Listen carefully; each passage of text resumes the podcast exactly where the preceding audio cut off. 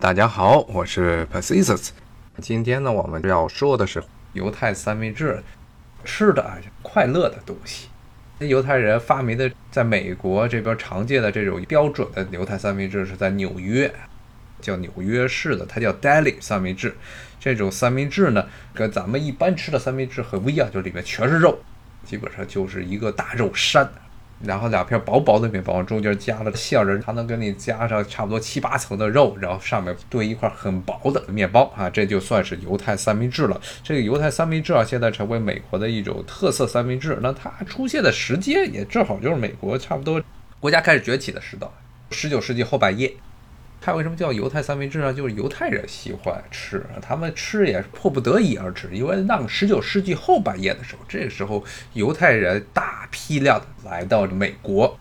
尤其是从中欧啊、东欧地区，由于当地的排犹非常猖獗，所以都来到美国。这些很多犹太人跟现在不一样，现在的大部分犹太人呢，都属于中产或者上层阶级，不像那个时代。那个时代呢，他们很多犹太人来了之后，也是先是康长工。干体力活的，所以当时这犹太人开的这些餐馆啊，也是主要是用来供应体力工作者、体力工作者他们的日常需要啊。所以呢，也不在乎吃的有多么精美，简单粗暴。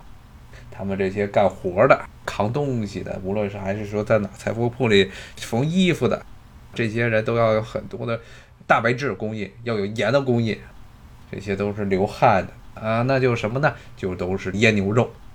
而且牛肉越多越好，越多越好，吃多了才能够有劲儿。所以他们那个时代留下来的这么一种三明治的传统，就是里面放一堆的肉，都是这种东欧和南欧地区的典型的叫熏牛肉 （pastrami），这是一种东欧地区还有南欧常见的这么一种熏牛肉的片儿。这是当时犹太人经常吃，特别喜欢吃，因为当时也没有别的可以吃的，穷人一般就吃点熏牛肉就完了。他们为了能干活就多吃，后来就逐渐的就形成了这种犹太三明治。虽然现在的犹太人的地位在美国已经不可与日同比了，特别是和同时期的来到美国的华人相比，那犹太人混得比华人要好得多，好上一百倍。但是呢，他们这种吃饭的习惯，虽然这种习惯最早是给下层人吃的，但是他们由于都吃习惯了，现在呢，这些犹太人，包括了中上层的犹太人，他们还是喜欢吃这种里面塞了很多肉、大肉一大块肉塞得满满的这么一种三明治啊，犹太三明治。而且他们还发明在上面再加一点那种东欧的、德国的那种酸菜。犹太人喜欢很多的泡菜，不过他们最喜欢的还是那个腌那个小黄瓜。基本上每一个三明治它必然要带一块的小黄瓜，然后里面基本上是拿胡椒和拿一些 dill，dill 我忘了好像翻译成了洋韭菜吧，还是什么菜？拿这个东西和盐水泡出来的这么一种腌菜啊，基本上所有的三明治，只要去犹太人开的三明治店，肯定会给你一块，不给的话呢，绝对不是犹太人开的馆子。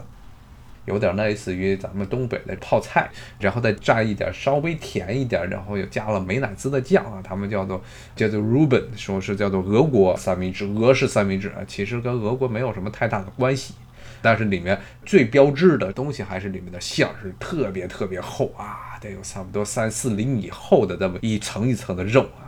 这都是当年犹太人干长工的时候吃的主食啊，有点类似于，比如说四川这边重庆人吃饭都是比较的重辣重咸，比较豪放，也是因为当时主要是个码头文化，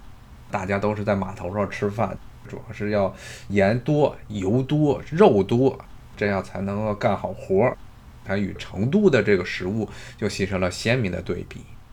好，谢谢大家的收听，拜拜。